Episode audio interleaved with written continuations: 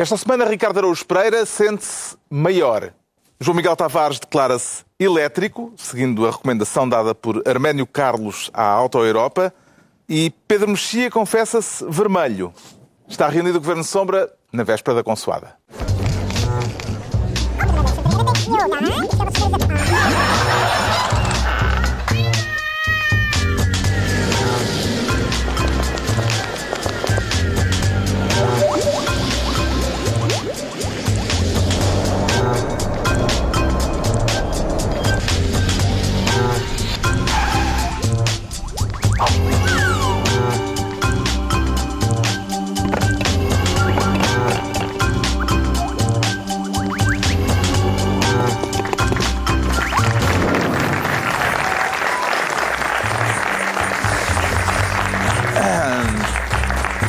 Ora viva, sejam bem-vindos no final de uma semana em que os catalães foram a votos e a situação política ficou ainda mais confusa do que já estava.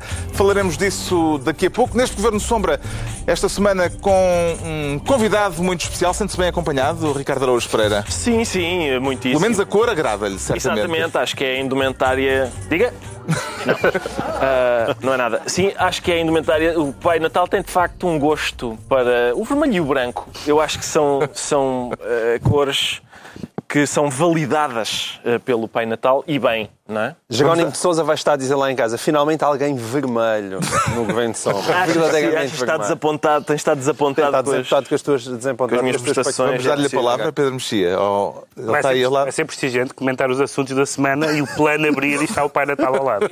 Vai ser muito bom. Ora bem, então vamos aos assuntos da semana. O João Miguel Tavares quer ser ministro da fuga. Para fugir a quê, João Miguel Tavares? Eu não quero fugir nada. Eu, eu vejo é muita gente a querer fugir à, à minha volta, não é? Isto é, é, é para falar do Monte Pio. Quero falar do comunicado de Santana Lopes, uh, em que ele sugere que a ideia da Santa Casa da Misericórdia entrar na capital do Monte Pio que foi uma ideia do Banco de Portugal e do Governo. Certo, sendo que António Costa no Parlamento disse que não, foi uma ideia da Santa Casa e de Pedro Santana Lopes. E, portanto, estamos a assistir àquele famoso clássico que a música popular portuguesa colocou nos pincas chamado E quem será? E quem será o pai da criança? Eu sei lá, sei lá, eu sei lá, sei lá. Quem é o ah, autor que... desta, dessa prestigiada Exatamente. cancioneta? Sendo que isto aqui... eh, Quem é que é? Não, é, é, uma, é uma banda. Não É uma banda? Um autor só. Pronto. Alguém sabe aqui? Não. Há especialistas em música pinda, não. Uma- uma- é uma banda. Eu devia saber Isto é isto. só gente da música clássica. Não, é uma Deus. banda, é uma banda, é uma banda. Ahm, Certo. Então, Certamente quem nos está a ver em casa vai rapidamente daqui a pouco colocar vamos no receber uns tweets. Sim. Quem é o verdadeiro autor do pai da criança? Agora, esse autor nós sabemos. O, o- o autor de essa criança chamada Entrada do Monte Pio, no- na entrada da Santa Casa no capital do Monte Pio, é que está mais difícil de saber. E é por isso que eu quero ser ministro da fuga. Porque ninguém quer assumir uma coisa onde toda a gente verdadeiramente esteve envolvida. Porque as crianças não se fazem sozinhas. Só um parênteses, é a banda Chave de Ouro, disseram-me agora aqui da Ah, A muito banda bem. chave de ouro. Regi. O, o João Miguel Tavares tem Eu referências sabia que era uma banda e que não era que um não são ao alcance de qualquer um. É, exatamente. Hum, e eu, eu gostava que, ao menos, não é? Eh, Façam os testes genéticos para nós sabermos quem é que é o pai. O pai, por um lado, mas eu acho que sei, atenção, eu vou aqui, eu vou aqui revelar. Por um lado, é evidentemente que é António Costa e Vieira da Silva e, Fiquei e desiludido. Eu pensei Costa. que ias dizer José Sócrates. Não, não, acho desta não. Desta Ele não está nesta. Nesta não está. Mas é o Banco de Portugal, é o Governo, por um lado. Mas também é evidente que também é Pedro Santana Lopes. O facto outro. de Santana Lopes, eh, ainda antes de ter falado da hipótese de eh, o, a Santa Casa entrar no capital do Monte Pio, ter lançado a ideia de que talvez pudesse eh, entrar no capital do novo banco, Uhum. eh, será que isso significa que havia nele uma vontade de ser banqueiro E antes isso é- de ser candidato, como agora é E à é bom sublinhar que isso é totalmente factual, é verdade.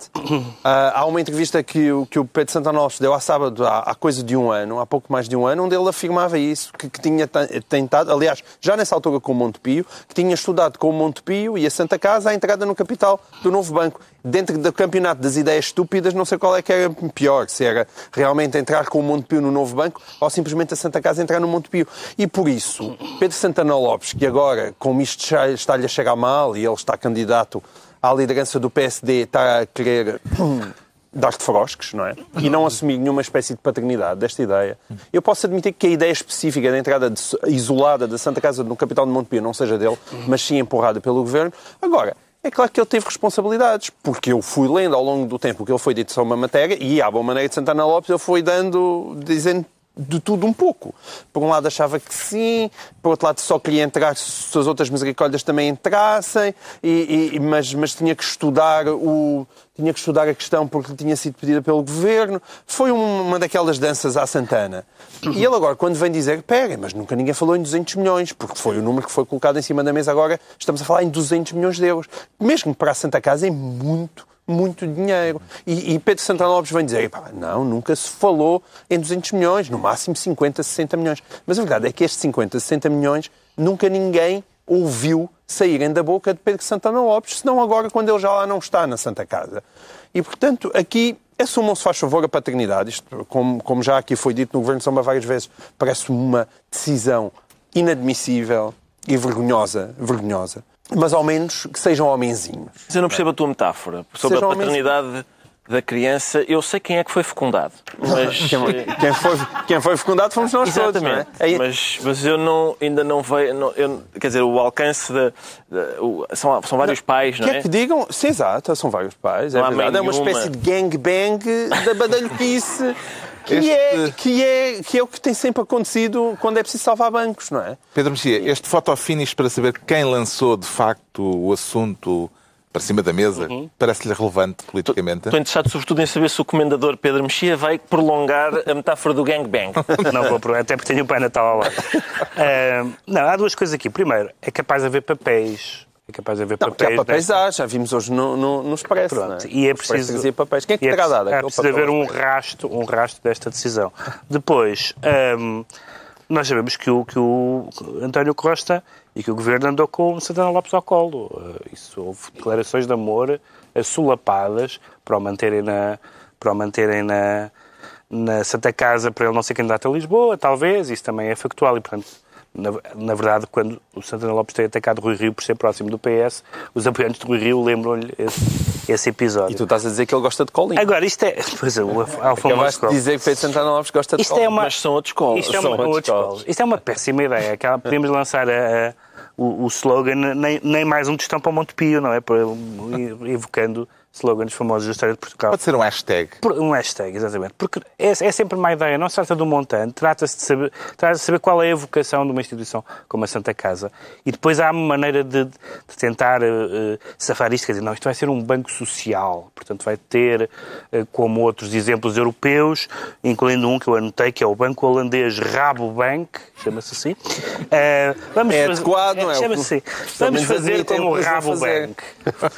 E eu acho, eu acho mal que se faça como o Rabobank, um, curiosamente é holandês, um, que eu acho que isso acho foi um... Vai haver uma quietinha da embaixada. É possível. Um, mas, mas é, é, absurdo porque é, é, tão, é tão longe das funções de uma instituição que toda a gente acha que cumpre um papel útil que agora, mais do que discutir qual é o montante, e, embora seja importante discutir quem é o pai e quem é a mãe, o que é importante é parar com isso. Uhum. É que as pessoas que podem ter influência no poder público, nos poderes públicos, na, na, na, opinião pública, etc., tentem impedir este negócio. O Expresso escreve este sábado que foi Vieira da Silva que empurrou a Santa Casa para o Monte Pio. Que relevância é que isto pode ter numa altura em que o Ministro do Trabalho está.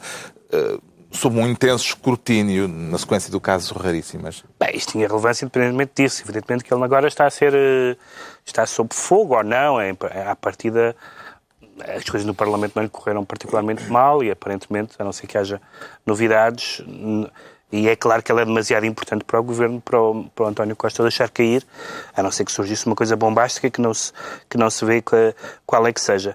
Seria, seria, seria mau em qualquer, em qualquer circunstância. Mas é preciso saber exatamente, porque nós temos este historial terrível de, de dinheiro, de dinheiro para, para salvar bancos.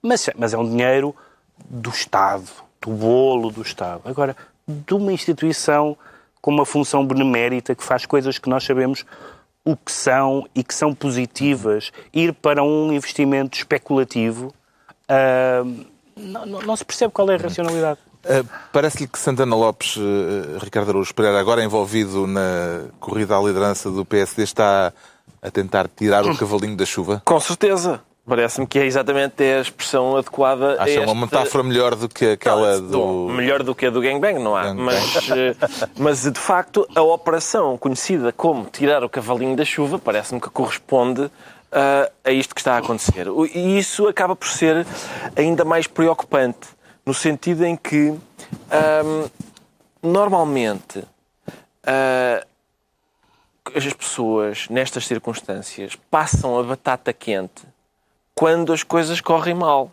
Aqui ainda nem sequer correram. Mas como toda a gente percebe que vão correr, é ui, esta batata está Bem, quentinha. mas, mas o, Espera. o cavalinho do governo deve estar exausto, porque foi tirado da chuva tantas vezes Foi. nos últimos meses. Foi. Mas eu, eu- eu estive a ler e de facto há um, há um passa-culpas. O, o, o governo diz: não, não, quem teve a ideia disto foi o Santana. E o Santana diz: não fui eu, não, foi o governo. Foi, foi o governo. E portanto, só fazendo o teste de ADN. Neste momento, ninguém quer a paternidade. Por isso. ah, mas é, lá está, eu sublinho, é, é curioso, porque normalmente ah, é, o, é o tipo de manobras que a gente vê quando, olha, os 200 milhões, afinal, olha, foi tudo para o galheiro. Nessa altura é quando isto costuma começar. Uh, não é o caso aqui. É ainda antes de ter ido tudo para o buraco, já há pessoas a dizer atenção que eu não tenho nada a ver com isto.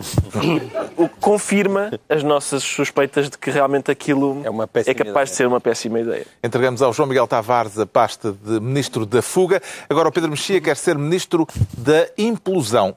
Silenciosa ou com estrondo, Pedro Mexia? Não sabemos, não sabemos o que é que vai acontecer. Isto tem a ver com a, A que risco de implosão é que quer referir-se? o, o risco de implosão do PSD, que tem sido diagnosticado por alguns eh, comentadores e politólogos, etc. Nomeadamente o Nuno Garopa escreveu eh, uma série de artigos do DN falando de vários cenários que pode acontecer ao PSD. Ele falava que era a pasoquização, portanto, tornar-se como aqueles partidos, como o PASOK na Grécia, que eram centrais e deixam de ser. Falava na implosão, que era uma divisão em muitas fações. E falava também na ultrapassagem, que seria um caso mais improvável do CDS passar-lhe à frente. E o próprio Rui Rio se referiu a isso, O próprio Rui Rio se referiu a isso, dizendo fundo... que o partido corre o risco de desaparecer se não se renovar. Exa- exatamente. Ahm, e a isso, Pedro Santana Lopes, aliás, ahm, Pedro Passos Coelho, já estou com a Teresa Leal Coelho, confundê-los, ah, ah, Pedro Passos Coelho veio dizer que o PSD será, vai sempre ser, como é, qual é exatamente a Um frase? partido relevantíssimo. Vai sempre ser. Era isso, para quem esteve atento à política europeia na última década, dizer que um partido vai sempre ser relevantíssimo é absurdo. Houve, houve o PASOK, que é o caso mais notório, mas houve muitos partidos europeus que desapareceram do mapa ou que passaram de ter 30% para 3%. O próprio PP, já vamos falar disso daqui a bocado, teve, acabou de ter Uhum. Na 3%, Catalunha. 3, 3%, 3% não, Três deputados. três deputados na Catalunha. Ahm, e, portanto, não sei se o PSD vai ser sempre um partido relevantíssimo. Ah, isso, o, que, o que o PSD foi sempre foi um partido relevantíssimo a nível autárquico, deixou de ser. As últimas sondagens dão o PSD a 11 pontos do PS. E, portanto, o cenário é sempre muito mau. E das duas, uma, vai haver uma, uma espécie de entusiasmo com qualquer um dos dois entusiasmantes líderes que concorrem à liderança do PSD, ou de facto o PSD não está de boa saúde nem vai estar de boa saúde. E isso, com um político tão habilidoso como António Costa, que, que, que usufrui bem das coisas que lhe correram bem, como a economia e as finanças, e que tira o cavalinho da chuva de todas as outras, eh, parece que temos, teremos PS para, para bastante tempo. E, portanto, essa ideia é normal que alguém que esteja no partido diga isso para os seus militantes. Mas os partidos não são eternos. Em Portugal, a verdade, têm todos durado muito. Os que nós temos existiam, enfim, a UDP, o, o, o que é hoje o Bloco era a UDP, eh, eh, em certa medida. Eh, portanto, são os cinco do princípio. É, o DP e PSR. Sim, está bem, mas quer dizer, mas esse, o espaço, aquele espaço à Sim. esquerda eh, era, estava representado pela UDP e depois é PCPS, PSD, CDS. Uhum. São os mesmos. Mas isso não aconteceu em grande parte dos países. A Espanha, por exemplo, há meia dúzia de anos não existia nem Podemos, nem, nem Cidadãos. E agora Também são- tivemos um fenómeno efêmero aqui que foi o, PR, o PRD. Foi o único fenómeno que durou que é uma legislatura e meia ou duas legislaturas. Ah, e, portanto, ah, eu acho que o catastrofismo não faz muito sentido, nomeadamente essa ideia de, por exemplo, que o CDS vai ficar à frente do PSD, parece uma extrapolação absurda do que se passou em Lisboa. Mas a ideia de que o partido vai durar sempre porque, porque isso era o que nós achávamos em relação a Lisboa. O PSD vai ter, e depois teve, um candidato mau.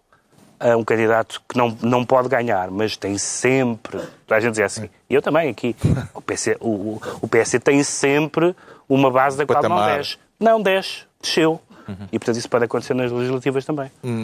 Poderá considerar-se a hipótese, Ricardo Araújo Pereira, de vir a aplicar-se ao PSD aquele conceito da economia neoliberal designado por destruição criadora?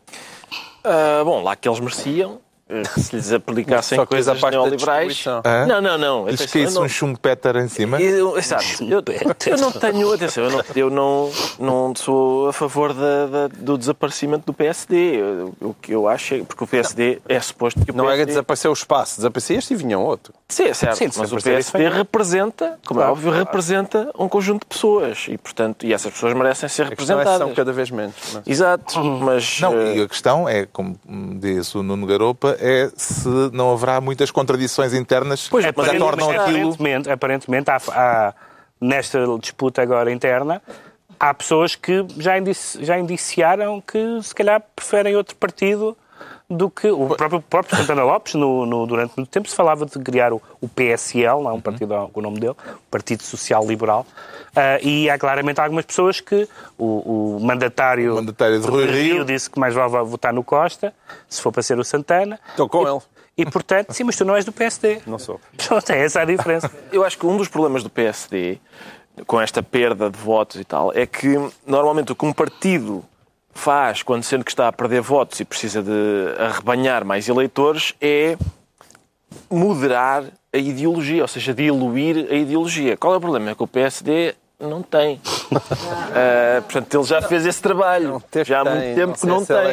é já há muito tempo que não tem. É um, é um partido Nunca que, teve muito. Sim, que congrega, ah, enfim, várias pessoas e, e era- essa era a força, não é? A força era, não se sabe bem o que é isto, mas é uma coisa que não é o PS, pronto, e, e- e ainda não chega a ser o CDS. Ahm, agora, nesta altura, eu, eu, eu, acho, acho, não acho provável que o PSD acabe, mas estar a dizer que o PSD vai ser sempre relevantíssimo numa altura em que está com dificuldade para demonstrar que existe é arriscado da parte do Passos Coelho, até porque as previsões do Passos Coelho não têm. hum, não são conhecidas por ser acertadas ultimamente. Agora, eh, parece-me que esta, este antagonizar o António Costa talvez seja contraproducente para o PSD, porque parece-me que neste momento a única hipótese do PSD poder participar no governo é o Costa fartar-se do PC e do Bloco e dizer vá, agora dançam vocês, é que- agora, agora é com vocês. Há, há uma coisa aqui que, que é- vamos suspender teoria política. Há, há uma coisa muito curiosa e que as pessoas de direita têm vivido com bastante frustração ao longo pai, dos últimos 20 anos, desde que Cavaco saiu do governo, e que elas dizem o seguinte, que é o PS está no governo sempre em tempos de vacas gordas e o PSD, coitadinho, só consegue lá pôr os pés quando isto já está tudo uma desgraça e, portanto, é a altura de rilhar os ossos. Desde que o Cavaco, disseste bem, não é? Porque o Cavaco, Cavaco. teve, Sim. certo, teve Sim, mas o Cavaco uma já- torneira de euros tá bem, muito mas larga a estamos a pingar fa- da Sim, sim, mas ele já lá- já o Soares tinha sido Mas ele saiu de lá há 22 anos. É isso, é dessa Ele saiu de é lá há certo. 22 anos, já foi há muito, muito tempo. Agora, o que, é, o que pode. o que muitas vezes eu não vejo levantada essa hipótese é saber se realmente o PSD tem hipótese, em tempos de vacas gordas, de ser governo. Porque, eh, paradoxalmente, eu acho que o país está muito mais estatizado em 2017 do que estava em 1977. E isso é um enorme problema para o PSD. Porque o PSD é um partido que nasce. é mais afirmação- estatizado do que mais estatizado. É uma Isso é- afirmação muito Então. polémica, Soutor. É sim, senhor. É que enquanto o PSD era o partido de uma, de uma burguesia, de, uma, de, de uma, de, de profissionais liberais, e que foi assim que nasceu, nós hoje em dia, quando eu falo de estatizado, não é que, que não tenham existido nacionalizações. A questão é que há cada vez mais. Por exemplo, nós estamos a falar numa televisão significa, privada. Eu sei. Mas significa, 77 nós estamos a. Daqui falar. bocado vamos falar do CTT. Nós estamos a falar de uma televisão privada, Sim. mas estamos a falar para pessoas que são cada vez mais dependentes do Estado.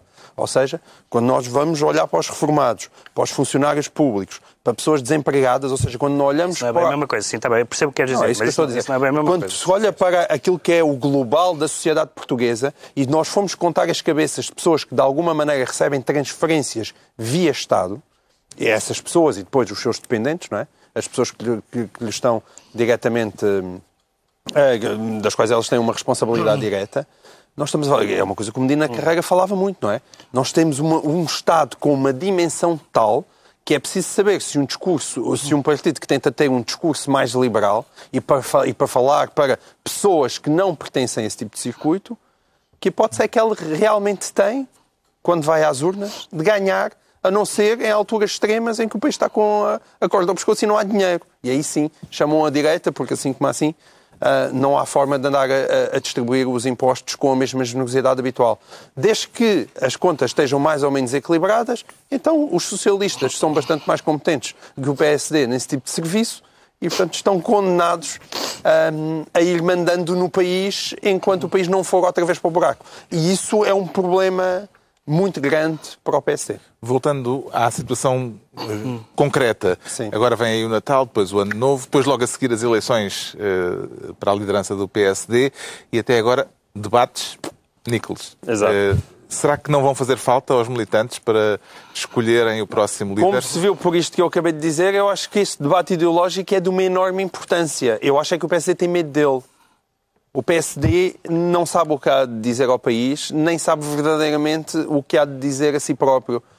Porque acredito sinceramente que, as- que o, que o PSD acha que se tiver um discurso liberal, como Pedro Passos Coelho teve, ele era mais liberal no discurso do que na prática, mas que esse discurso afasta eleitorado. E que se o PSD tiver esse tipo de é um- discurso, é não volta a meter os pés tão depressa em São Bento. Retirando esse discurso, o que é que fica?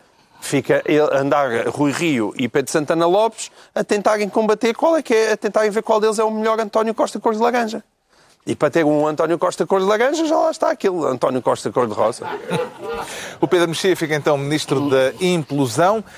É a altura de o Ricardo Araújo Pereira se tornar ministro da adoção, abençoada ou sem bênção? Aparentemente é Pereira. abençoada. É abençoada.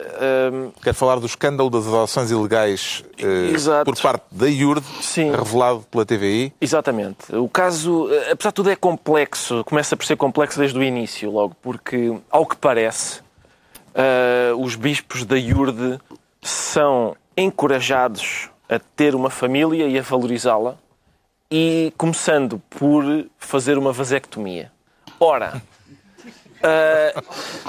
Não ou, eu, ou eu estava distraído nas aulas de educação sexual, ou fazer uma vasectomia não é o melhor Incentivo que à sim, família. A primeira pedra À para construir uma família. família, sim, se calhar fica inviabilizada com a questão da vasectomia. E é complicado ir acompanhando hum, todas as posições das várias igrejas sobre quer dizer, a sexualidade. As igrejas que têm o mesmo livro como referência, uma diz, não, contracepção, nem pensar. Ah, outra diz, contracepção logo, logo, e irreversível, irreversível. Sabes porquê? Porque não está lá. Não, exatamente. É que não está lá, não é? Exatamente. É- é difícil. exatamente. Então, há mais coisas sobre comer carne de porco Claro, muito mais. do que, enfim, sobre isso, sobre vasectomias. Mas eles lá conseguiram descortinar que Jesus deseja ardentemente que eles façam uma operação eh, para vasectomizar. E hum, o que é que sucede então? Mas numa, Numa decisão fase- posterior, Sim. acharam que Gostavam ter de crianças. crianças. O melhor do mundo são as crianças, como disse Fernando Pessoa num poema que está desatualizado, porque o melhor do mundo é o Cristiano Ronaldo agora. É isto que, atenção, o- nas universidades borrifa-se nisto. Tá? Continua-se a estudar o poema como se ele estivesse atual, mas não, não está. E, e então o que acontece é que a IURD tinha. É tudo bom, porque a IURD tinha um lar ilegal, logo para começar, tinha um lar ilegal, e depois, ao que parece, alegadamente. Era o que Sim, porque eles faltava. põem muitos processos. Cuidado com Exatamente, isso. era o que faltava ser eu o único a ir malhar com os ossos na cadeia por causa disto. Não, é? Não, eu, te- eu produzi as minhas filhas à moda antiga hum, e, portanto, não me apetecia agora. Mas então, alegadamente, Tudo o que se disser aqui neste programa é sempre alegadamente. Exatamente. Fica já Vamos lá ver. para qualquer ocasião É futura mesmo. a advertência. É tudo alegadamente. tudo, tudo, tudo, alegadamente. sempre. Até temos aqui um alegado Pai concreto- Natal. Temos um alegado Pai Natal. Que é para relembrar isso. Neste caso concreto, o alegado lar da alegada iurda era alegadamente ilegal. Ahm, e, portanto, estavam lá crianças eh, eh, especialmente frágeis, porque... Essas não eram alegadas, não é? não eram alegadas. As crianças é a única coisa aparentemente Crianças de é famílias factual. pobres Sim, que não tinham estavam forma de factuais as- crianças, Sim. factuais crianças, produto de lares factualmente pobres. Ahm, e alegadamente, a filha do bispo Edir Macedo ah, olhou para um catálogo e gostou muito de duas crianças, ficou muito interessado, ficou alegadamente muito interessado em duas crianças e então obteve-as. Mas isso são só dois casos. São só dois casos, há sim, há vários. Há vários outros sim. mais. São só dois casos. As- quer dizer, quem adotou ou já tentou adotar crianças sabe que o processo é ligeiramente mais complexo e moroso do que isto. E, portanto, hum, alguém uh, deixou de fazer o que tinha de fazer. Alguém fechou os olhos, no mínimo. Alguém fechou os olhos. Por exemplo, ao que parece, alegadamente, há uh, documentos no tribunal que dizem, por exemplo, que a mãe de uma destas crianças é seropositiva. E isso reforçava a ideia de que, ora, a senhora alegadamente é dadora de sangue. Uh, portanto, das duas uma. Ou, ou as pessoas que a deixam dar sangue estão tragicamente enganadas, ou então a senhora não é, não é seropositiva. E, portanto, e há vários, outros, há vários outros aspectos problemáticos, como, por exemplo, documentos de, de tribunal que dizem esta criança, da- enfim, da- testemunhou o homicídio da sua própria ama, entre parênteses, ao que dizem. E, portanto, é tudo feito com este rigor. A Procuradoria-Geral da República abriu esta semana um processo de averiguações à atuação do Ministério Público neste caso, que já tem anos em cima. Ahm, Esse é o problema, não é? ainda só é tempo de fazer justiça, Pedro Mexia? Em relação aos casos, parece que há prescrições. Já prescreveu, e, não é? portanto, é, é difícil. O que não prescreveu, e não é preciso, eh, eh, digamos, barricar-nos com muitos alegadamente, alegadamente porque quem, quem alegou estas coisas foi a Justiça Brasileira. A IURD tem uma folha de processos no Brasil que vão desde ah, lavagem de dinheiro ah, e evasão fiscal até curandeirismo, que é um crime engraçado, curandeirismo. Ahm, e, e sempre teve uma história problemática e sempre teve processos judiciais.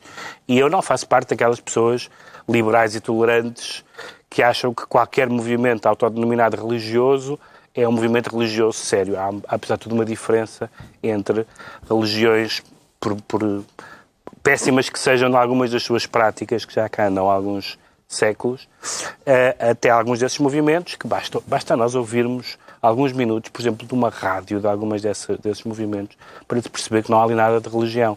Há, uma, há um target que são pessoas eh, com dificuldades na vida, três ou quatro coisas que nós podemos sempre identificar, desemprego, alcoolismo, essas coisas, e há depois uma maneira de cativar essas pessoas e de lhes extorquir dinheiro. Isso é um historial amplamente estudado, Sim, há ó, livros... Pedro, eu sei que tu és há li- católico, estás a cometer uma injustiça porque há um target. Quer dizer, há, por exemplo, o Bispo Edir Macedo tinha um target que é eu quero um Boeing. E, e, Pronto, tá bem. portanto, Não, mas há um há um- recolhe, há um vai recolhendo dízimos até construir, até ter o Boeing. Há um, há um, tar- há um target do, do, do, do- do público do público. Portanto, eu, eu acho que eh, os sociólogos acham que devemos tratar eh, todas as religiões eh, com o mesmo grau de imparcialidade, mas nós podemos ver que não é, que não é tudo a mesma coisa. E Portanto, podes, e eu não estou em desacordo contigo, mas é preciso ter algum cuidado. Uh, primeiro, que para respeitar também esse tipo de pessoas que, que, que frequentam as igrejas. Eu não estou a E depois, para não esquecer que, apesar de tudo, a IURC também tem, nomeadamente no Brasil, um papel Mas eu não estou a gigantesco as a nível pessoas. da ação Oh, João Miguel, social. é exatamente o contrário. Faz com que aquilo se... Tá bem, isso também é o Hezbollah. Isso também é o Hezbollah. Não, com certeza. Não é, não é por aí. Com certeza. Não é por aí. Sim, mas tem esse, mas tam- tem também um poder ah, que é muitas vezes iníquo. Ah, e sem isso, e isso transforma, como é o caso aqui, não é? Porque, quer dizer, não há, não há rastafaris a, a comercializar crianças de, de continente para continente. A IURD, Não tem essa, esse poder, não é? Essa... a, a ameaça hum, eh, com uma série de processos e considera estas acusações uma campanha difamatória e mentirosa. O que é que Edir Macedo tem hum, para, ele, para alegar em sua defesa, João Miguel Tavares? Eu, quer dizer, eu tenho logo este pequeno problema já, é, é defeito profissional. Quando há alguém para abrir a boca para se defender de uma acusação, e, e isto foram duas semanas de programa com muito documento, não é? com muita documentação, com muito testemunho. Quando a primeira coisa que dizem isso é uma campanha difamatória, como nós conhecemos de outro tipo de processos que também ocorrem em Portugal. Estás-te a lembrar especificamente de algo? Estou-me a lembrar, não, de repente não me vem nada à memória, não é? Uh, mas quando é logo, é tudo uma cabala e uma campanha difamatória, a primeira coisa que lhe sai da boca, eu do modo geral, uh, a minha, a minha primeira sensação é de que, ui, isto há aqui uh, muita verdade. Porque quando não há muita verdade, em vez de começarem logo, isto é uma cabala, isto é uma campanha, isto é uma campanha, isto é uma cabala, as pessoas mostram, não, isto é falso por causa disto, isto não é verdade, vou agora desmontar isto neste ponto, neste ponto e naquele ponto. Hoje em dia, quer dizer, e não falta certamente meios de comunicação social para fazer isso. Agora, há, há um evidente existe gente que depois coloca em causa lá, o tal pastor Alfredo que vem que, que, que foi que é o foi o bispo de Aurde, não é pastor é bispo de Aurde e que dizem que hoje em dia também tem ambição. Que é o principal denunciante e que hoje dizem também tem a ambição de criar a sua própria igreja isso também eh, eu não, eu não duvido que, que, isso possa acontecer. Agora, nós precisamos de, de, de, ter noção se as acusações são ou não factuais e são ou não sustentadas. Esta ideia que as pessoas têm um bocado românticas de, dos, dos whistleblowers, como nós falávamos aqui há, há, pouco tempo, que as pessoas que chegam à frente e que denunciam têm que ser uma espécie de Madre Teresa de Calcutá. Isso não é verdade. A Teresa de Calcutá tinha mais do que fazer. As pessoas que muitas vezes chegam à frente para denunciar fazem-no por raiva, fazem por vingança, fazem por outro tipo de interesses podem fazê-lo pelas piores intenções do mundo, tal como eram os, eram os, foram os mafiosos que metiam o, o padrinho na cadeia. Uhum. Sim, eram mafiosos, com certeza. Mas isso, isso não, tem, não tem importância. O que é importante aqui é analisar que até que ponto as acusações são consistentes, independentemente de qual, é, qual é a motivação das pessoas que se chegam à frente para fazer a denúncia. O Ricardo Araújo Pereira fica assim Ministro da Adoção e estão entregues as pastas ministeriais por esta semana. Agora, ainda o Ricardo Araújo Pereira, que se sente maior. Cresceu, Ricardo Araújo Pereira? Não, mas fica com essa sensação. Hum, explique lá esse estado de espírito. Carlos, porque hum, a propósito da, dos independentistas terem reforçado a sua posição no Parlamento catalão. Vamos, portanto, falar das eleições catalãs. Exatamente, é sobre a Catalunha. E eu, de repente vi um mapa de Espanha. Se, se todas as regiões espanholas reivindicassem uh, a independência, eh, Portugal passava de ser o país mais pequeno da Península Ibérica para ser o maior. Uh, e de repente, de repente fiquei, senti-me senti de facto maior. E gostou uh, da gostei, sensação? mas foi rápido, passou-me rapidamente porque, de repente, a Frente de Libertação dos Açores, que eu não sabia que estavam aprisionados, um, disse parabéns à Catalunha e que isto seja realmente um estímulo e uma inspiração para, para várias lutas como por exemplo, e apontaram para, para si próprios enquanto uh, tossiam disfarçadamente. E acha que uh, podia haver uh, algarvios a ter também é, depois a tentação, etc., é, por aí adiante? É possível, sim. É possível. Hum. Será que se pode aplicar a este caso, às eleições e ao resultado das eleições desta semana na Catalunha, a máxima de Mário Soares, que em tempos elogiou a sabedoria do povo quando não põe os ovos todos da mesma cesta? Eu, mas, eh, quer dizer, eu não sei se este caso se aplica. O Mário Soares não estava à espera, acho eu, que é que aqui há ovos de galinha, de pato, de, de, de peru. Há uma série de ovos que não jogam uns com os outros. Eles não querem estar na mesma capoeira. Esse é o problema. Eu tenho, aliás, eu sei que a questão é muito complexa, não é? é muito complexa a questão aqui. Uh, e eu cheguei a uma uh, ideia, pode ser histórica este momento, em que de repente eu resolvo, eu, eu continuo a pensar na questão israelo-árabe e ainda não tenho solução para essa. Agora, para o problema da Catalunha, parece-me que descobri uma solução de, de, consenso que agrada a todas as partes, que é a Catalunha continua a ser uma região autónoma, não é? como era a Espanha, uhum. mas para satisfazer as suas pretensões, as pretensões da Catalunha, passa a ser uma região autónoma de Portugal. Ou seja, é um, passa a ser um enclave português. Olha, que jeito dava. Já viste? A cabinda. a Sim, cabinda. mas atenção, mas o Barcelona joga no Campeonato Espanhol na mesma. Não é já. Não, não. É, eu pensei no assunto, não é uma coisa à balda. Ah, senão a gente nunca mais cheira a taça, nunca mais. Ah, e portanto é isto. Mesmo Esta a assim, minha já é o quê? Exatamente. Mesmo, mesmo assim, estamos em dezembro e já. enfim, Já não tens muito Já não temos muitas competições, mas, mas é isso. Atenção, eu, eu gostava que dessem uma oportunidade a esta ideia. Talvez o Rajoy. Hum, Pode ser. Rajoy, como todas as pessoas que têm nome de, de- de quando se está a puxar o muco, eh, não é? Eh, eu, quer dizer, é natural que tenha dificuldades. Quem é que ganhou estas eleições, Pedro Mexia? Eh, Ou será que se deve perguntar antes se alguém realmente ganhou nestas eleições de quinta-feira na Não achas, Catalunha? não achas que foram clarificadoras? Claro que foram. Então, Há alguém que realmente perdeu. um é partido, então, um, partido, um partido unionista ficou em primeiro. Os independentistas tiveram mais deputados. Os unionistas tiveram mais votos. O partido mais uni- unionista foi o mais castigado. E o partido mais independentista perdeu um terço dos deputados. É claro, então, é óbvio que ficou tudo na mesma. Sabes o que é que eles precisam? Nestes casos em que não se percebe quem é que ganhou, António Costa. Mais uma razão para serem um enclave português. Já o do Costa chegar lá e dizer assim: ora bem, vai um geringonça aqui com este, aquele e agora. E ainda há três coisas curiosas. Uma é saber se, porque eh, os, os independentistas têm mais dois deputados, têm dois deputados acima da maioria, mas há vários deputados que estão presos ou que estão exilados eh, e, que- e- e não podem tomar posse. E, portanto, das duas, uma, ou eles substituem os deputados por outros que possam tomar posse, ou não têm maioria. Há esse, esse problema particular. Segundo problema curioso, eh, praticamente todos os partidos, eh, os dois partidos independentistas, tirando a CUP, o partido de extrema-esquerda, agora falaram todos em negociar. Eh, Foi uma palavra que aparentemente entrou no vocabulário. Não é que Rajoy tenha dado muita muitas mostras de querer negociar, seja o que for, Puigdemont quer negociar no estrangeiro. Pronto, seja onde for, mas, mas negociar parece-me uma boa ideia. E em terceiro lugar, não é tão relevante para a história da Catalunha, mas é relevante para o que vai acontecer na Espanha, que é, há bocado estamos a falar dos partidos que não duram sempre, e é possível que o partido de governo a prazo na Espanha, o partido de governo da direita, eh, possa vir a ser o, o Cidadãos e não o PP. Neste momento fala-se em eleições antecipadas e, se se reproduzir a nível nacional ainda que um bocadinho do que. Não, claro que o PP não vai ter 3%, 4% a nível nacional, mas se reproduzir um- a nível nacional um bocadinho o que se passou na Catalunha, então o sistema de partidos vai continuar a ter convulsões curiosas em Espanha.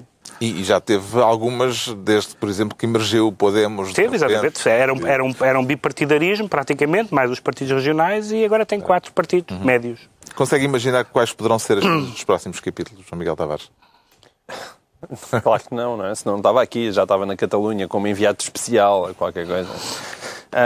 Pô, evidentemente pode, pode vir lá o quê? Uma, uma geringonça independentista? Eh, De facto, o António Costa pode começar a assumir um, um cargo internacional eh, ao lado de António Guterres para tentar resolver estes problemas que são cada vez maiores. Alto comissário para as geringonças? Alto comissário, alto comissário para as geringonças e aqui... É franchizar o, a Era ideia, não é? franchizar. Agora, a geringonça que se aproximaria não seria eh, grande coisa, além de ter o pequeno problema eh, que o Pedro Mexia falou, que é eles quando vierem tomar posse vão presos. E, portanto, não sei como é que logo a partir de como é que isso se resolve agora. Eu uma vez eu escrevi um texto a dizer que deixem os, os catalães eh, decidir o que é que querem ser. E, e em última análise eu não vejo como é que isto pode passar por outra coisa que não um referendo eh, sério. eh, e aceito por todas as pessoas e, e desde logo Uma também revisão constitucional, também se fala da hipótese do Estado Federal, não é? Uma Quer dizer, eu revisão acho que tem que ir constitucional que aí altera agora. a natureza do Estado espanhol. Há muita gente que começou logo a, pegar em papéis e, e- desatou a fazer contas. Eu, eu consigo perceber, mas eh, se, se os independentistas têm 48% e se os unionistas têm 52%, seja o que for, é, é os, os Até independentistas... essas contas são complicadas porque o Podemos da Catalunha não se sabe bem de que lado é que De que está lado da é que barricada. Temos é a favor do referendo e contra a independência, que realmente é mesmo só para. Não, não, mas eu, eu, eu, eu por acaso sou desses. Eh, olha lá, vê bem, vejam bem a confusão, portanto eu concordo com o Podemos. Mas eles têm que se entender e, e- e os independentistas, apesar de tudo, são muitos. Não é sejam que- ou não a maioria. Não é que na história da humanidade demasiados. não haja situações em que não se entenderam mesmo e aquilo deu para o torto. Mas esse, Eh, esse é o aspecto positivo. Eu acho que se fosse para dar para o torto já tinha dado. Já tinha dado, não era agora. Tinha, tinha dado da outra. E não deu para o torto. Isso, isso aí, no meio de toda a desgraça, se calhar é, é, é capaz de ter sido das primeiras vezes é que eu vi um conflito político tão extremado não ter descambado em violência. Isso nós, nós tendemos só a ver as Não coisas umas negativas. bastonadazitas no dia da... Sim, mas é uma coisa- não é significativo. Quase toda a gente estava a Para a achar. Espanha é esse Pois, aperitivo. para a Espanha. E isso é o lado positivo. Não acho que vá haver molho. Não, não acho que vá haver molho. Ah, mas acho que não, não sei qual é que é a solução, mas ah, mais dia menos dia terá que haver um referendo ou uma revisão constitucional séria. Está esclarecido porque é que o Ricardo Araújo Pereira diz sentir-se maior. Quanto ao Pedro Mexia, declara-se vermelho. Como o Pai Natal, Pedro Mexia. Como o CTT. Como o CTT. Oh. Porque hum, Um dos temas políticos da semana foi a anunciada reestruturação dos CTT, ameaçando de despedimento centenas de trabalhadores. E o caso eh, foi debatido no Parlamento, no debate quinzenal. há, há- há uma discussão interessante que, que- que foi havendo à, à direita nos últimos anos, desde o tempo da Margaret Thatcher, que são as pessoas que, concordando genericamente com, com o que dizem os liberais sobre haver menos Estado, perguntam, no entanto, se, eh, se o Estado se for embora, há certos serviços que não deixam de ser simplesmente prestados. O caso do CTT é um caso interessante desse ponto de vista, porque a privatização do CTT, em princípio, não me parecia que fosse absolutamente uh, morte de homem que os CTT fossem privatizados, desde que, lá está, houvesse um caderno de encargos tão estrito que fosse possível que os CTT privados cumprissem as suas funções. Uh, bom, Supostamente está, não é? supostamente há. Supostamente há, mas é isso que eu vou dizer. Uh, o, o CTT, o- o- como toda a gente sabia, há menos gente a mandar cartas, o se- o setor está em crise. Isto não, não é breaking news para ninguém, toda a gente sabia que isto ia acontecer. Uh, O CTT tem 2.300 2.357 estabelecimentos e vão começar, já, já estão a vender imóveis, despedimentos, ba- ba- baixar salários, quedas em bolsa e querem também agora hum, vender ou fechar alguns desses estabelecimentos. Onde? Onde há pouca procura. Pois, naturalmente, era justamente essa justamente esse o problema. Porque, de facto, há pessoas que vivem em sítios e que recebem as suas pensões e que recebem outro tipo de correspondência que ainda têm. Nem toda a gente, nem toda a gente, não há 10 milhões de pessoas no Facebook e, na, e, na, e com e-mail. Portanto, há pessoas ainda que vivem de uma forma... ah, ah, São as que precisam mais de apoio. e que são as que precisam mais de apoio. E, portanto, aparentemente este caderno de encargos não impede, não impede esta, esta anunciada eh, a, intenção de fechar onde não há gente. E aí é que se começa, e por, é- por isso é que se está a discutir agora esta história de eh, nacionalizar, como aliás se, se discutiu também na Inglaterra. Eh, porque, de facto, há funções que é importante que existam e é uma questão de olhar para as pessoas em alguns casos mais desfavorecidas, em termos de idade, em termos do sítio onde vivem, em termos de rendimentos, que deixam de ter um- uma estação de correios, que deixam de ter correios perto, onde se possam deslocar com facilidade. Faz sentido equacionar a possibilidade de reverter a entrega do serviço Pro- postal aos privados? Quer dizer, o- a, o- a concessão do serviço postal aparentemente eh, será reconsiderada em, em- em 2020, acho eu que é a data. António Costa disse que não, que não, que não, que não passa por aí. Não passa pela, pela Não passa, eh, pela, nacionalização. não passa pela nacionalização, mas passará certamente pela, pela, pelo caderno de... E pela intervenção da ANACOM, não é? Exatamente, por uma Que é intervenção o regulador que por, tem a por uma, por, uma da interve- anunciação. por uma intervenção que não permita aos donos privados do CTT, podia ser de outra empresa qualquer, esquecerem-se completamente das pessoas para as quais eles existem. É verdade que muitos de nós não escrevem cartas, mas é verdade que algumas pessoas só escrevem cartas. Nunca escreveram um e-mail na vida e é esse o seu meio de comunicação, não só de comunicação, mas de receber, receber as mais variadas coisas eh, indispensáveis para a sua vida. E, portanto, há qualquer coisa aqui que não está a funcionar. O que é que correu mal nesta privatização, João Miguel Tavares? Eu concordo basicamente com aquilo que o, que o, que o Pedro esteve a dizer. E era necessária a privatização? Uh, o- Não, não. Os CTT davam lucro. Pois davam. Davam, davam, embora pode sempre dizer que a longo prazo deixariam de dar, e nesse sentido, se o Estado eh, tivesse a querer fazer um A bom longo prazo, negócio... como disse o outro, Não, mas aqui, Não, tá bem, aqui, se tivesse a querer fazer aqui um nem sequer era negócio, longo, não é? Era... Era Agora, de escolha facto, aquilo- ser, ser liberal nos atos mais do que nas E palavras. aquilo houve umas transformações, de repente os CTT deixaram de ser CTT e apareceu Certo. também o Banco CTT. Com Agora, serviços financeiros. É, é- é evidente que a, a mim chateia-me imenso é, é sempre este- esta, esta maneira de ser gestora à portuguesa, que é cada vez que, que começam as contas a apertar, começa, vai- vamos despedir gente. quando falta a outra parte. E os próprios acionistas têm queixado disso. É, é, pá, se faz favor, dá para ir pensando noutras áreas de negócio e como é que nós as podemos aproveitar. Nós tivemos agora por todo o lado, uh, neste Natal, as pessoas a queixaram-se que fizemos compras na Amazon e não, não recebemos as encomendas em casa. Não parece que, apesar de tudo, haja falta de procura. Não é? Para- nós para tivemos encomendas- casos. para- Sim, para encomendas não, para encomendas o CTT também podem distribuir encomendas, não é? E, e distribuem. Sim, mas como sabes, esses serviços estão, têm muitos uh, Tem negócios muitos, com, com, com exatamente. Tem muitos distribuidores. players no mercado, como se costuma dizer. Mas o CTT pode ser mais um. Portanto, eu espero que o CTT também tenha esse tipo de agilidade e que a Anacom faça aquilo que os reguladores em Portugal não costumam fazer, que é regular. Exato. Uma das razões para a crise dos Correios, já foi referida, eh, é a quebra acentuada de, circulação postal. Ainda escreve epístolas, Ricardo Araújo Pereira? escrevo epístolas, recebo epístolas hum, e Não recebes nada a dizer. recebo várias epístolas. É? Às vezes até desagradáveis epístolas sobre coisas que eu escrevi. De, por exemplo, pessoas que me escrevem a dizer que gostariam que eu mantivesse uma relação íntima com um bovino. Ah, às vezes, às vezes acontece.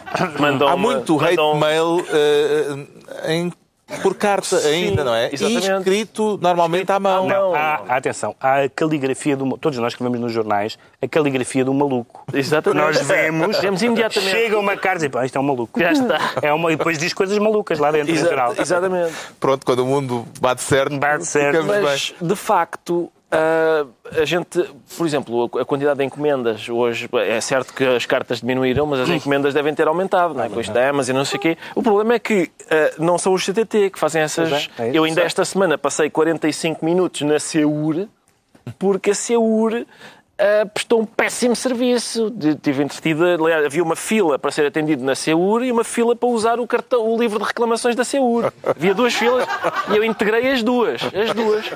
Ah, porque lá está, porque não me deram uma encomenda, mandaram-me para um sítio qualquer sem me avisar, depois eu fui recebê-la lá nesse sítio e tal.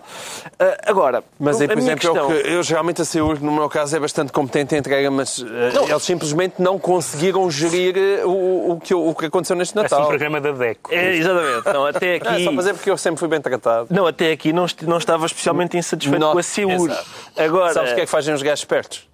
É que não fazem encomendas a 10 dias de Natal por amor de Deus, cheguem os senhores têm um serviço de entregas, É, e mas, mas só quando não é muita coisa para entregar. É pá, por amor de Deus. Sou uma empresa daquele tamanho, não se consegue contactar telefonicamente, já agora estás-me estás-me a enervar. Não se consegue, não se consegue contactar telefonicamente a Seur. Eu, eh, todos os números de telefone disponíveis ou não funcionam, ou Sim. tocam, tocam e ninguém atende, Mas- ou o que me aconteceu foi finalmente atenderam-me quem era? O senhor em Madrid. Ah, o Sté, o que é que é? Ah, mas é atenção, a o Sté CEUR já não atende, mas a CEUR também já não atendia telefones, não foi só neste Natal. Não, é? não, não se Não, faz, falar não interessa, eles. não interessa. A minha posição sobre os CTT é que Ponto final sobre há o pessoas assunto. que dizem CTTs. Ah, a pois é. questão... Jerónimo de Souza. Não, não, mas eu não digo que esteja mal. E o A gente- Soares? Porque a gente pode dizer os meus DVDs, também não diz os meus DVD. A minha questão é uma questão de coerência. É, tu não podes, por exemplo, parcerias público-privadas, tu não podes dizer os CTTs e as PPP. Aí para tens de passar a dizer as PPPs. E, e eu não sei em Fica a relação ao nota. meu, a mim. Ah, e mais, é, é, é bom, acho eu, e acho que se comprova por aquilo que eu disse, que é, é bom termos um conhecimento profundo, primeiro, da matéria. E hoje no Expresso dizia a privatização dos Correios ingleses, levada a cabo por Margaret Thatcher, disse Miguel Sousa Tavares. Ahm, o que é que sucede? Não foi Margaret Thatcher. Ah, Margaret Thatcher é conhecida, aliás, por ter dito uma frase famosa que é isto dos os Correios eu não privatizo, não estou preparada para privatizar a cabeça da rainha por causa dos selos. E portanto, e, portanto a questão é esta. O Sousa Tavares também não errou por muito. Não foi a Margaret Thatcher, não foi o Primeiro-Ministro que veio a seguir a ela, não foi o que veio a seguir, não foi o que veio a seguir, não foi o que veio a seguir. Foi um em que ela já tinha morrido. Ah, portanto, ou ela privatizou os Isto é Correios... que se chama dar uma volta. É. É só porque, é só porque fiquei surpreendido. Fica aí É, fica aí errada. Ou ela privatizou de além túmulo, ou não. É porque, sabes o que é que é mais giro? É que o Sousa Tavares escreve assim: mais valia saberem um pouco de história e terem visto o que é que aconteceu. Eu adoro quando a pessoa que diz, "Ah, devias saber a história e depois diz uma coisa que não, não corresponde a qualquer facto histórico.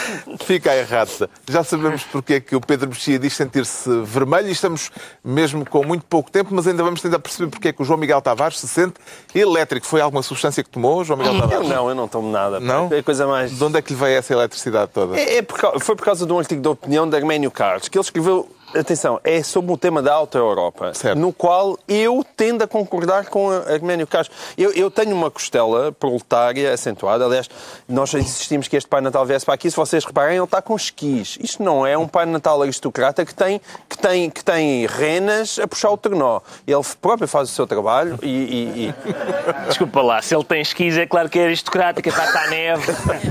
É claro que é um Então, aristocrata. Mas, Vamos caso, mas, mas lá está. Mas Arménio. Carlos, de repente, também dá uma de aristocrata. Arménio Que é- Carlos quer que a Auto Europa comece a produzir carros elétricos. Ele, ele escreveu um longo texto e nove décimos do texto eh, não estavam mal. E, e no que é que é não estar mal? Eu estou com o Arménio Carlos em relação à Auto Europa no sentido que são empresas, trata-se de uma empresa privada com trabalhadores que são maiores de idade e então empresas privadas com trabalhadores maiores de idade há uma situação ali de equilíbrio em que uns podem tentar convencer os outros e acho muito bem que se os, se os trabalhadores sentem que estão a ser expoliados e que não querem trabalhar ao sábado, ok? Então querem trabalhar ao sábado por mais dinheiro, e sim, discutam. Às vezes, quando são as greves do metro de Lisboa, essa relação já não é tão equilibrada e incomoda-me bastante mais. Quando nós estamos a falar de uma empresa privada e de trabalhadores dessa empresa, é para isso que foram feitas as greves e foi para isso que foram feitas as comissões de trabalhadores, entendam-se entre eles. Quando Arménio? Carlos, depois de, de- de falar, muito, eh, no, no sentido que eu concordo com ele, salta para. Ah, mas o que, a- o que a Auto Europa tem mesmo que fazer é colocar-se no mercado dos carros elétricos e, portanto, e, e começa a falar como se fosse CEO da Volkswagen. E então ele está a dar uma de aristocrata. Deixa de ser o defesa. De repente põe-se. Mas, mas Arménio Carlos existe para dar conselhos à, à- à administração da Volkswagen. Ah, já lá está. É parvo. Alguma nota sobre isto? Ó Carlos, eu acho que é uma tentativa de Arménio Carlos pôr a Auto Europa a produzir carros de luxo. Porque a eletricidade em Portugal é tão cara que, se é- de facto, passam a ser carros de luxo se forem Se calhar elétricos. é isso. Arménio isso, é. Carlos a tentar fazer o trabalho dos chineses. Muito bem. PCP. e tal. Decretos. O Pedro Mexia decreta refresco. Refresco. Os partidos brasileiros, que são muito interessantes e que são 40, decidiram refrescar-se. Eh, e refrescaram, o quê? Mudando de ideias, mudando de líderes? Não, mudando de nome. Estão maciçamente a mudar de nome, porque estão quase todos metidos com É o chamado rebranding. mensalão, lava-jato, essas coisas todas. Está, está- metade deles estão, ou mais metade, estão metidos em esquemas desses, então mudaram de nomes. O que já seria problemático, porque, por exemplo, um, um dos maiores partidos de direita no Brasil chama-se Partido Progressista, e depois há o Partido Trabalhista, o Partido Trabalhista Brasileiro e o Partido Trabalhista Nacional, há o Partido Comunista e o Partido Comunista do Brasil, sendo que o primeiro também é do Brasil, e então eles agora mudaram todos de nome. Eh, o, o- PMDB, que é o, que é o grande partido, enfim, é o partido do Temer, voltou a chamar-se MDB, deixou de ser partido. Ehm, o, o PT do B chama-se Avante, os democratas passaram a ser MUD, o PTN passou a chamar-se Podemos, mas é um partido de direita. E pronto, é, é, É a política confusão. brasileira no seu melhor. O João Miguel de Tavares decreta explique lá isso melhor. Explica lá isso melhor porquê. Porque o Expresso trazia uma notícia interessantíssima que merece mais desenvolvimento sobre Miguel Frasquilho ter andado a receber dinheiro do saco azul do BES, daquela famosa ES Enterprises. E o dinheiro não foi sequer ter diretamente à conta dele, mas à conta dos seus familiares. E ele diz, ah, porquê é que foi à conta dos familiares? Ah, é é que eu tinha umas dúvidas para com eles, então foi para- tinha umas dívidas, dúvidas também.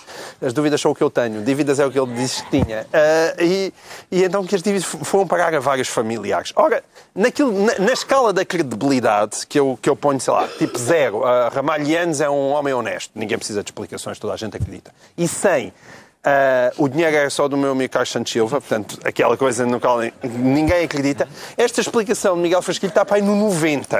Isto soa tão mal, mas tão mal. Mas nunca ninguém te disse, "Ouve lá, estava a dever dinheiro, mas já dei 2 mil euros ao teu primo. nunca. Nunca. Não, epá, Mas não. pode haver eh, explicações mais desenvolvidas na próxima sexta-feira, porque Miguel Frasquilho vai ser o diretor por um dia do Diário de Notícias Ah. e há de ter matéria Oportunidade seguramente. para investigar. Para investigar Eu proponho que a manchete seja essa, Miguel Frasquilho, que investiga a família de Miguel Frasquilho e o próprio Miguel Frasquilho. O Ricardo Araújo Pereira decreta Santo Natal. Santo Natal para todos, acho que é a altura ideal Pronto. Santo Natal. Santo. Natal é o problema com o Natal porque é a festa da família e isso é problemático, não é? Porque normalmente não se gera o silêncio e a circunspeção que a, que a celebração do nascimento do Messias merecia. Eu sou a favor de um Natal em que ninguém se conhece. Uma coisa mais cerimónia, ninguém está, oh, vou passar aí as batatas. Não, não, uma coisa mais calma. Ninguém, ninguém presente à mesa nos mudou a fralda, se vai levantar histórias de uma briga que aconteceu em 1982. Não, não. Coisas só ceia de Natal com pessoas que a gente não conhece de lado. Um Santo Natal, portanto. Exatamente. Está concluída mais uma reunião semanal. Dois, oito dias, já depois dos sonhos e das rabanadas, teremos a última reunião de 2007, 2017. Um balanço do ano num formato diferente, com um convidado especial. Fica a surpresa. Mas vamos, vai ser à hora do costume, com os ministros de sempre, neste Governo Sombra, Pedro Mexia, João Miguel Tavares e Ricardo Araújo Pereira. Bom Natal a todos.